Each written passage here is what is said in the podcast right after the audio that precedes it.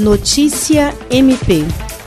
O Ministério Público do Estado do Acre, por intermédio da 12ª Promotoria de Justiça Criminal, obteve a condenação de Lucas de Freitas Murici pelos crimes de homicídio e tentativa de homicídio. O promotor de justiça Dyson Teles atuou no júri.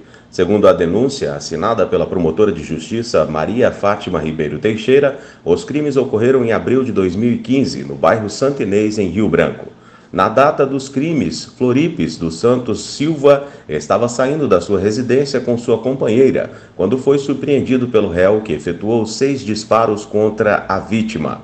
Ele não resistiu aos ferimentos e veio a óbito no local. Ainda segundo a denúncia, Lucas também disparou contra a companheira de Floripes na tentativa de matá-la, mas acabou fugindo do local após o cunhado da vítima desferir disparos de arma de fogo na sua direção. Os jurados da primeira vara do Tribunal do Júri da Comarca de Rio Branco reconheceram que o acusado praticou os crimes de homicídio com agravante de reincidência e tentativa de homicídio e o condenaram a uma pena de 29 anos e 9 meses de reclusão. William Crespo para a Agência de Notícias do Ministério Público do Estado do Acre.